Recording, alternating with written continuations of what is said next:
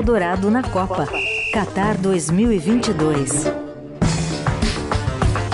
Às 6 horas e 40 minutos, vamos para Doha, no Catar. Hoje termina a terceira rodada da Copa do Mundo, da fase de grupos, para a definição dos últimos classificados para as oitavas de final. E na tarde já do Catar, a gente aciona o Fernando Valeica, direto lá de Doha. Oi, Fernando, bom dia para você. Boa tarde aí para você. Salam aleikum, pessoal. Salam aleikum, Brasil. Tudo certo. Fortes emoções por aqui, né? Os resultados continuam sendo surpreendentes. Ontem o Japão acabou virando um jogo improvável contra a Espanha, venceu por 2 a 1 é, Bélgica também, que era considerada a favorita, segunda do ranking da FIFA antes da Copa, empatou com a Croácia também, já fez as bagagens, está fora.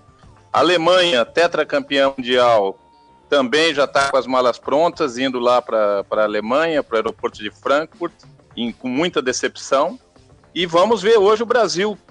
Se existem 26 titulares na seleção brasileira, boa parte deles terá a oportunidade né, de mostrar serviço hoje no estádio Lusail, em, nesse, nesse Brasil reserva que entra em campo e encerra contra Camarões a primeira fase da Copa do Mundo com o objetivo de assegurar a liderança do grupo B. Então basta o empate para que a seleção alcance esse objetivo. A classificação de forma antecipada permite que Tite descanse os seus principais jogadores para as oitavas de final e rode o elenco antes de começar a fase mais importante do torneio. A gente ouve agora um personagem importante. Aliás, primeiro, um personagem importante vai falar sobre outro personagem importante, que é o técnico Tite, de olho no zagueiro Daniel Alves. Ele transcende o lado do futebol. Não, ele é né? muito mais do que jogar bola. A gente representa alguns, não representa outros. Mas aqueles que a gente representa, a gente faz isso com carinho, a gente faz isso com orgulho, a gente faz isso com, com amor, a gente faz com paixão, com dedicação. O Dani é um exemplo disso, cara. Eu respeito muito quem pôde chegar onde ele chegou. Lateral, Daniel Alves, que também fala um pouquinho sobre as críticas. Aliás, foi uma fala, acho que bastante é, feliz no sentido de que ele sabe que ele está sendo criticado, né? E aí respondeu a essas críticas na coletiva. É normal que as pessoas é, contestem, né? Pela idade, ou de repente não tá no meu melhor momento. Nos dois jogos que eu não que eu não que eu não estive, o nosso time ele, ele necessitava na minha posição de melhor defesa. Eu sou um bom ataque. eu estou a serviço da seleção brasileira. Essa é a minha missão aqui dentro. E se tiver que, que tocar pandeiro, vou ser o melhor pandeirista que você já viu na sua vida, porque é assim que eu, que eu encaro a vida. Queria que você falasse um pouquinho então dessa manifestação de Daniel Alves aí, até em relação às críticas que ele recebeu, né? Vai, vai capitanear o time, um time bem mais jovem. Olha, o Daniel Alves é, é, é, é, um dos jogadores mais experientes da seleção. É o, seguramente o cara da seleção que mais ergueu taça na vida dele. E é um cara muito respeitado pelo grupo, não pelo que ele já fez, mas pela técnica que ele tem. Ele é um cara que pode fazer várias funções dentro de campo. Ele pode jogar na lateral, ele pode jogar no meio de campo.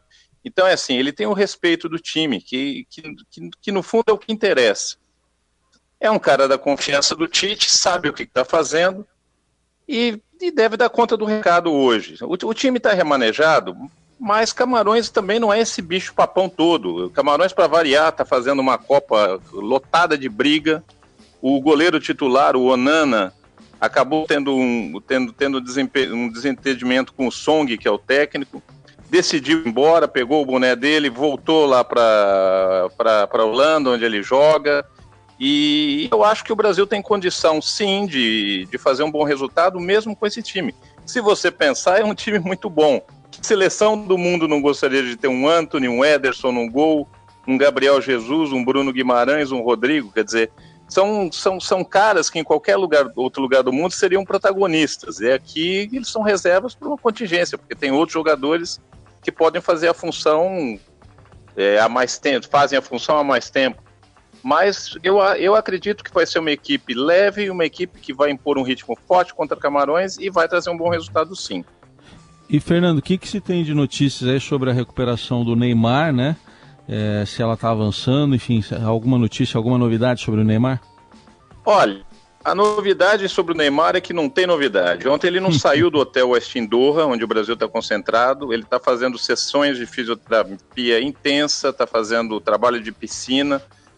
Quer dizer, é uma corrida contra o tempo, principalmente para tentar recuperá-lo para as oitavas de final.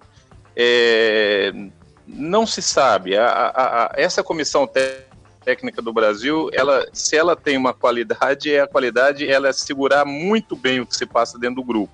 Uhum. O, que, o que a gente sabe é esse: ele está fazendo um trabalho intenso, ele praticamente está almoçando, cantando e praticamente dormindo, fazendo os trabalhos em busca da recuperação. Se vai dar tempo, veremos nas oitavas de final. Muito bem, tá aí. Fernando Valeica conosco mais uma vez, direto de Doha, no Catar. Obrigado, bom trabalho.